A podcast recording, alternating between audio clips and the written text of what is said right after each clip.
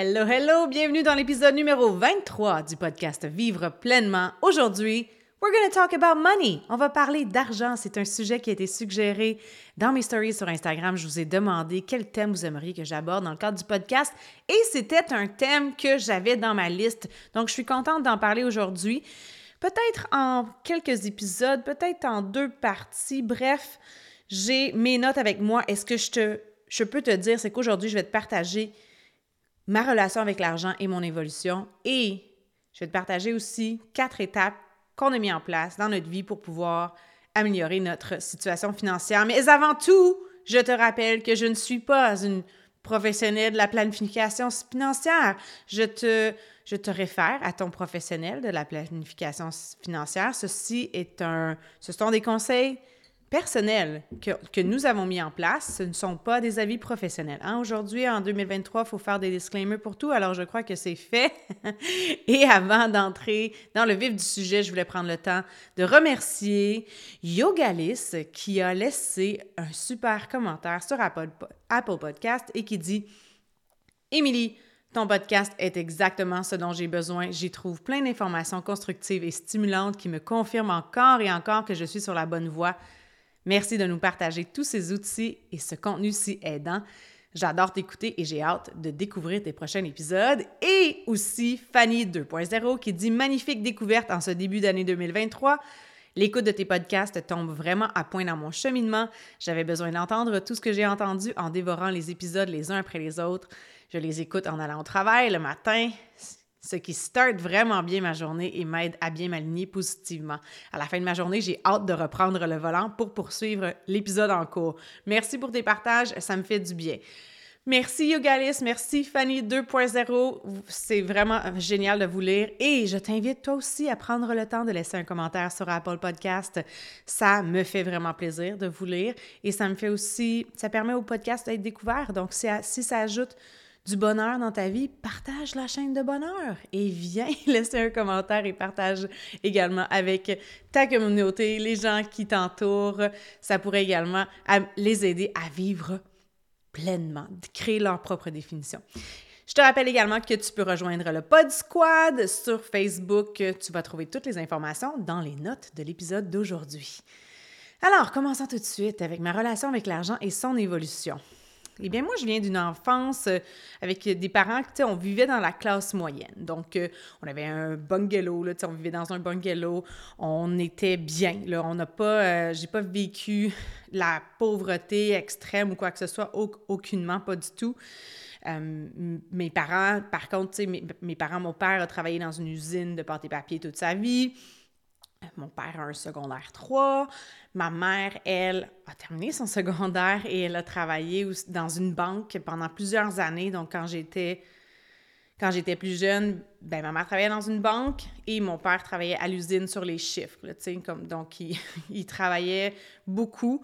Et, euh, et donc, c'est ça, il travaillait du 8 à 4. Il travaillait du 4 à minuit, du minuit à, à 8 heures. Donc, euh, c'était des, des, des, heures de travail qui n'étaient pas faciles pour lui. Je peux juste imaginer l'impact sur son sommeil.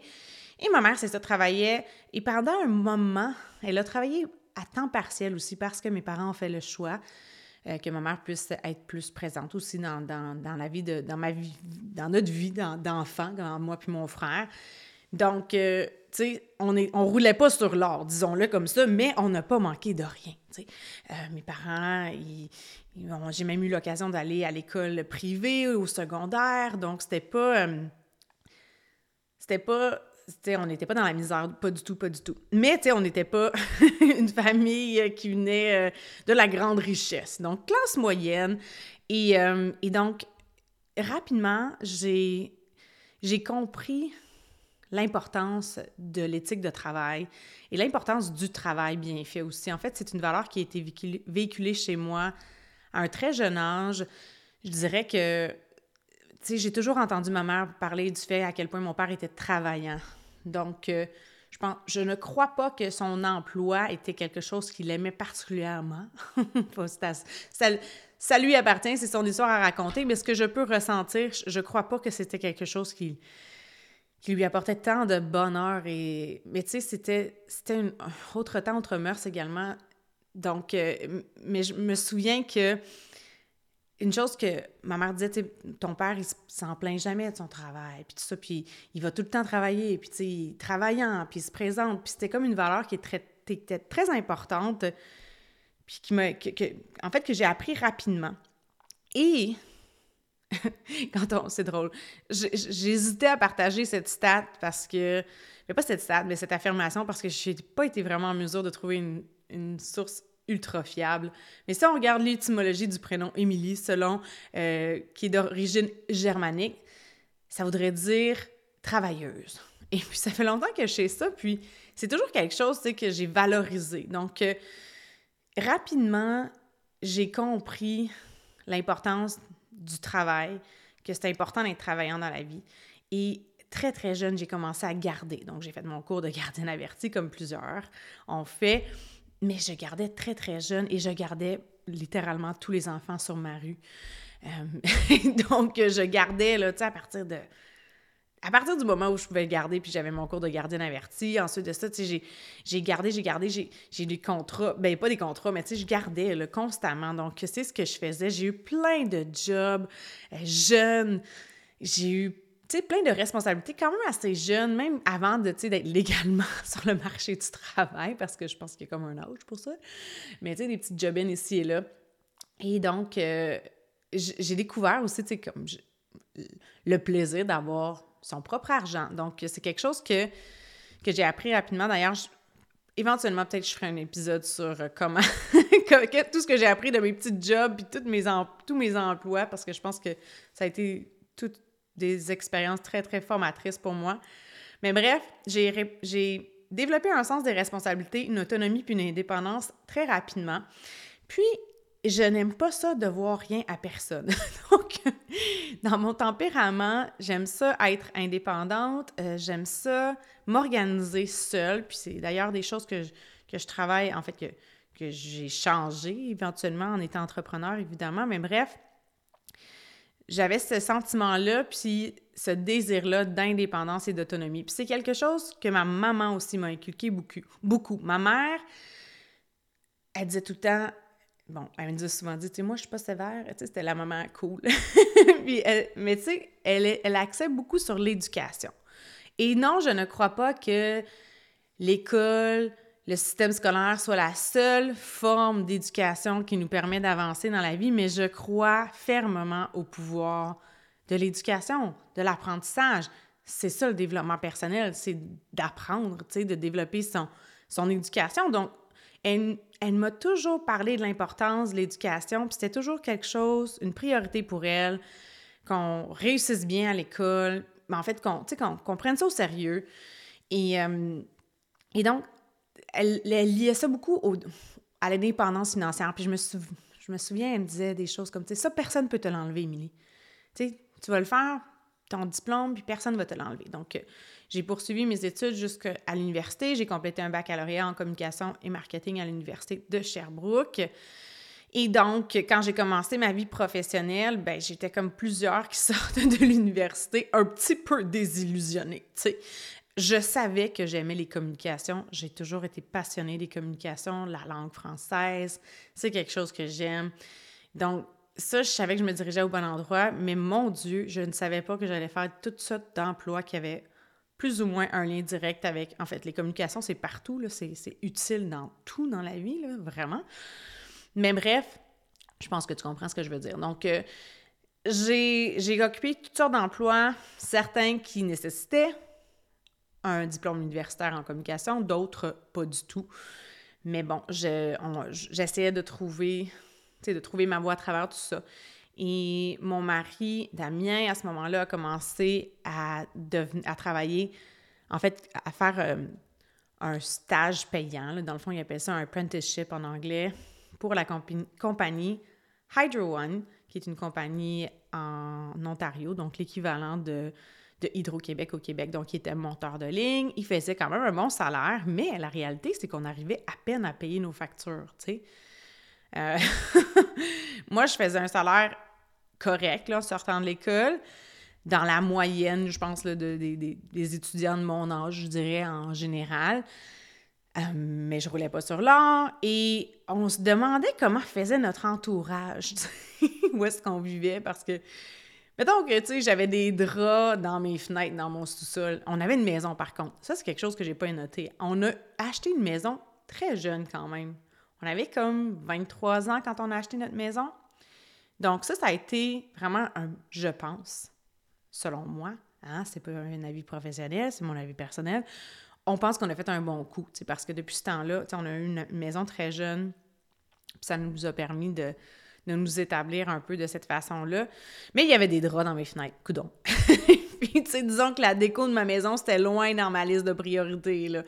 Donc, euh, quand je suis tombée aussi en congé de maternité, à ce moment-là, j'occupais un poste comme coordonnatrice de vidéoconférence euh, à titre de consultante au fédéral. Donc, c'était un poste qui ne nécessitait pas un baccalauréat en communication. Je faisais du service à la clientèle et du soutien technique. Et donc, euh, à ce moment-là, j'avais un salaire de 44 000 par année. C'était en 2012 quand j'ai eu mon fils. Et donc, je me suis retrouvée là, à, une partie, là, on, est, on est quand même, on, est très privilégié quand même au Québec d'avoir un congé parental, un congé de maternité rémunéré. Donc, j'avais un pourcentage de mon salaire, mais je ne sais pas si les choses ont changé depuis ce temps à un moment donné, je suis tombée à 55% de mon salaire. Et oups hein? Déjà là, qu'on qu'on on fonctionnait, tu on fonctionnait. on avait notre maison, on payait nos factures, on n'était pas dans, le trouble, mais tu on on se payait pas des luxes non plus, là. donc, euh, et, euh, et, donc, voilà.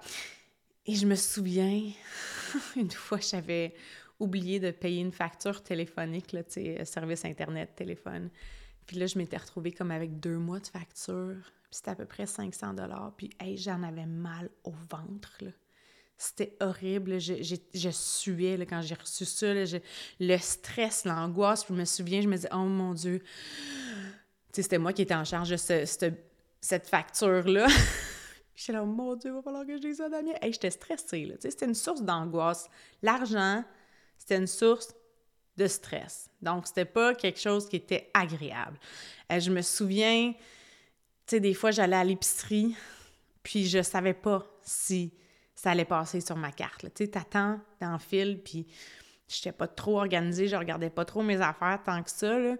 Mais je priais, tu sais, que j'avais pas trop pris de trucs dans mon, dans mon panier, puis que j'avais les fonds nécessaires dans ma, sur ma carte.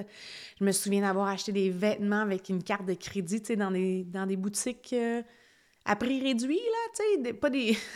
j'allais pas... j'allais pas shopper au Chanel, on se, on se le cachera pas. Et, tu sais, de, de, me sentir mal, je sortais de là, puis, tu sais, je veux dire, c'était pas des dépenses euh, exorbitantes, là, mais je sortais de là, puis j'étais...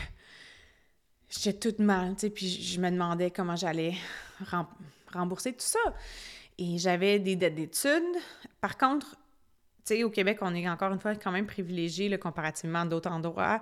J'avais une marge de crédit, c'était pas un, montant crazy, complètement fou. Tant qu'à parler de chiffres, parlons de chiffres, j'avais 13 000 de marge de crédit. J'ai travaillé pendant que j'étais à l'université aussi, là, fait que je travaillais pendant que j'étais à l'université, j'essayais de payer le plus possible, puis ben en, en, parallèle, je suis allée me chercher une marge de crédit. Donc, euh, je me souviens aussi J'étais dans mes débuts à travailler. J'avais entendu qu'une amie du secondaire avait gagné un montant à, la loto. C'était comme 200 000 ou 200 quelques mille. Si tu es à l'écoute, c'est de toi que je parle. je me souviens, oh mon Dieu, l'envie que j'avais. L'envie. Et puis je la trouvais donc chanceuse. Puis tu sais, j'avais cette mentalité-là que quelqu'un allait me sauver. Tu sais, quelqu'un allait me montrer le chemin. Donc, euh, ma relation avec l'argent, à ce moment-là, je, je me sentais un petit peu désemparée. Je ne sentais pas que j'avais tant de pouvoir sur ma situation financière à ce moment-là. Et donc, après mon congé de maternité, je suis retournée sur le marché du travail pas très longtemps. Euh, Dami s'est fait offrir un poste permanent dans l'Ouest canadien. Et il m'a dit OK, on part, let's go. Fait j'ai quitté mon emploi. Et moi, après avoir passé un, congé de maternité extraordinaire avec mon grand garçon, ça avait été vraiment un beau moment dans ma vie. Le premier moment, là, que j'avais pas de patron, je pouvais faire, ben pas je pouvais faire ce que je voulais, à part la situation financière peut-être qui, oui, était pas, n'était pas au top. Mais tu sais, on, était correct, là. On n'était pas dans la misère, loin, loin, loin de là. Tu sais, j'avais ma maison. On avait fait installer une piscine à crédit, évidemment. on avait fait installer une piscine cet été-là. C'était tellement un grand rêve pour moi. On avait mis une piscine hors terre. Ça avait été un des plus beaux étés. Comme juillet 2012, là. Si toi, tu as vécu quelque chose de spécial en juillet 2012, tu vas t'en rappeler. Écoute, c'était tel paradis. Je me sentais bien. Euh, et je, me rappelle quand tu m'avais dit ça, Damien, là, tu sais, on part, on s'en va, là. Écoute, le 6 mai, on, on, acceptait l'offre d'emploi. Le 26 mai, on déménageait. C'était le chaos total. On a mis notre maison dans un, dans un gros camion, puis on a déménagé avec Léo, nos deux chats. Euh, on connaissait personne dans l'Ouest canadien. Puis, tu sais, Damien me dit, Émilie, t'auras pas besoin de travailler, on va s'organiser. Tu resteras à la maison avec Léo. Puis pour moi, c'était comme, waouh! Je pensais que c'était le rêve. Puis tu sais, c'est un beau cadeau, là. Mais j'avais commencé à travailler sur une petite business en ligne dans le marketing de réseau quelques mois avant. Et j'avais commencé à réaliser un petit revenu, tu sais. Et l'idée de faire de l'argent sur Internet, ça remonte à loin pour moi. En fait, j'avais essayé plein de choses, là. Des affaires qui n'étaient pas très payantes, qui étaient surtout pas valorisantes, tu sais. Des espèces de ça n'avait pas d'allure. Mais j'avais cette idée-là de, faire de l'argent sur Internet. Puis donc, je trouvais donc que l'idée était géniale. Alors, quand j'ai commencé avec mon entreprise dans le marketing de réseau, que j'ai partagé sur les réseaux sociaux, que j'ai commencé à faire des ventes, que j'ai commencé à avoir des premiers clients et à développer mon équipe, oh my God, j'ai trouvé ça extraordinaire. Alors, quand on est déménagé dans l'Ouest et que Damien m'a dit, t'as pas besoin de travailler, mais moi, je, réalisais déjà un revenu. Fait moi, j'ai comme fait un deal dans ma tête. Je me suis dit, ah, tu vois, je n'irai pas me chercher un travail à l'extérieur de la maison, mais mon indépendance financière était vraiment très importante pour moi. J'ai comme. Damien, c'est un homme extraordinaire. Il avait pas de mauvaises intentions, mais moi, en me faisant dire ça, c'est comme avec mon expérience, puis mon enfance, puis ce que j'ai vécu, puis mes croyances, je voyais ça comme une corde au cou. Tu sais, je faisais Oh mon Dieu, je vais perdre mon indépendance. Puis moi, de me dire qu'il fallait que je demande à mon mari, tu sais, pour, euh, pour m'acheter ci, puis m'acheter ça, j'étais là Oh non, non, non. J'associais ça à beaucoup. Euh, une perte de liberté, une perte d'autonomie. J'associais beaucoup l'argent au pouvoir, ce qui en tout cas, c'est discutable, tout ça. Puis dans ma tête à moi, c'est pas ce que Damien me faisait sentir, mais dans ma tête à moi, dans mes croyances, celui ou celle qui fait de l'argent, c'est lui qui peut décider. Puis l'autre, ben, il ferme sa gueule. Moi, je l'ai dit. L'autre, ben, il ferme son clapet. tu sais? Donc, euh, c'était ça un peu ma vision. Puis j'étais comme, non, non, non, non, non, non, c'est pas ça que je veux, moi. Non, non, non. Puis je voyais le potentiel parce que j'avais commencé à faire un revenu. Ce qui est arrivé par contre, c'est que ça a généré certaines tensions dans notre couple parce qu'au début de mon entreprise, moi, j'étais à la maison avec mon beau Léo et je faisais des ventes, je développais mon équipe. Le salaire commençait à, rentrer un peu, mais je m'occupais très peu de notre, de notre townhouse, de notre maison louée. Donc, parfois, Damien revenait à, la fin de sa journée de travail. Des fois, il faisait des, des longues journées de travail, tu sais, des 16 heures, puis revenait, puis c'était le bordel dans la maison, parce que dans ma tête, je me disais, ben moi, la vaisselle, ça me fait pas de l'argent, puis moi, le lavage, ça me fait pas de l'argent. Fait qu'il y avait certaines tensions, puis ça, c'est pas quelque chose que j'ai partagé, puis même que je l'ai dit à haute voix récemment à Damien, le fait que c'est tout récent, t'as comme un scoop. C'est ça qui arrive quand t'écoutes le podcast Vive pleinement, t'as des scoops, OK? Je m'ouvre à toi. Je me souviens, à un moment donné, on s'est chicané.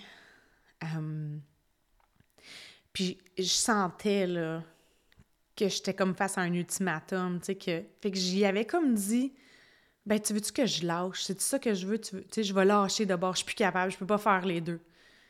Tu sais, je peux pas, comme, travailler... Je le voyais comme ça. Moi, je voyais comme c'était un ou l'autre. Mais la réalité, c'est que je pense pas que j'aurais lâché, pas tout tu sais, j'essayais comme de voir vraiment qu'est-ce que lui allait dire. Puis après ça, ben, ça s'est replacé. Puis, mais vraiment, le point, c'est que je voyais tellement un potentiel. Je pense, je, je, pense pas que j'aurais renoncé à ça. J'avais peut-être dit, ah oui, tu sais, je voulais calmer voulais calmer les tensions puis tout ça, mais la réalité, c'est que j'aurais continué parce que je voulais, je le voyais, puis c'était mon indépendance, puis même que j'aime mon homme à la folie, qu'on a une relation... Euh, c'est là, j'enregistre cet épisode à la veille de la Saint-Valentin, tu sais, j'ai manifesté ce prince charmant dans ma vie, donc euh, malgré tout ça, je dirais au top, il y a mon indépendance financière, donc je n'étais pas prête à renoncer à ça, je n'étais pas prête à lâcher ça parce que je voyais tellement le potentiel. Et de fil en aiguille aussi, ben Damien voyait aussi le potentiel parce qu'il voyait la régularité des paiements qui, qui, entraient dans nos comptes de banque. Donc, euh, il y a comme, on a comme trouvé notre, notre valse euh, harmonieuse à travers tout ça. Puis, c'est là qu'on a engagé des gens pour nous aider avec le ménage, etc. Puis, tu sais, qu'on a, il a compris aussi que c'était pas parce que je me tournais les pouces à longueur de la journée, tu sais, qu'il y avait du travail qui était généré, il voyait, puis j'avais des résultats concrets. Donc, euh, moi, quand j'ai vu que je pouvais être payée pour ma performance, ça a été un gros wow. Wow! Parce que j'ai comme transformé cette croyance-là qu'on est payé à l'heure, tu. Puis que, ben, si tu veux une augmentation, tu dois demander à ton patron, puis ça dépend de ton patron. Puis, dans le fond, c'est vraiment la mentalité d'employé. Sais, je venais de passer à autre chose. Là. Je venais de passer de la mentalité d'employé à la réalité d'entrepreneur.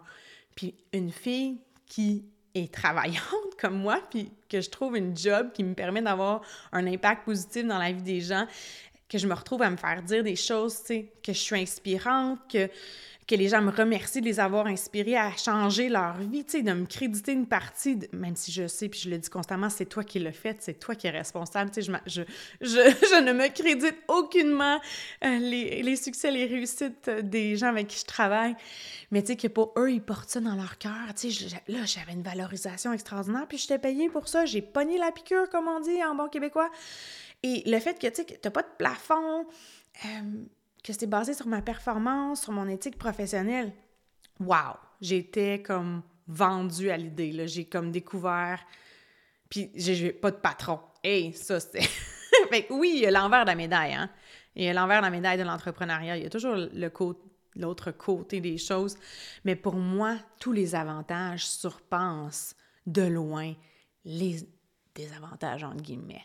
Je les mets en guillemets, entre chevrons français, parce que pour moi, les avantages sont beaucoup plus grands. Donc, une de mes plus grandes victoires, ça a été notre achat d'une maison dans l'Ouest canadien. Puis ça, ça a été vraiment parce que le salaire avec l'entreprise que je bâtissais de la maison grandissait. On avait dit, OK, on va être capable de payer notre hypothèque de cette façon-là. Puis je me rappelle, ça avait été quand même une source de stress, par contre, tu sais, parce que on commençait à apprendre, là, tu à faire des budgets, puis tout ça. Puis j'étais là, mon Dieu, on a-tu le budget pour ça? Tu sais, puis là, tu sais, c'était comme ça tombait dans ma responsabilité aussi. Fait qu'il y avait comme. Euh, en anglais, ils disent euh, With great power comes great responsibility. Puis le contraire aussi, hein? With great responsibility comes great power. Donc, avec, euh, avec grand pouvoir vient grande responsabilité, mais avec grande responsabilité vient grand pouvoir également.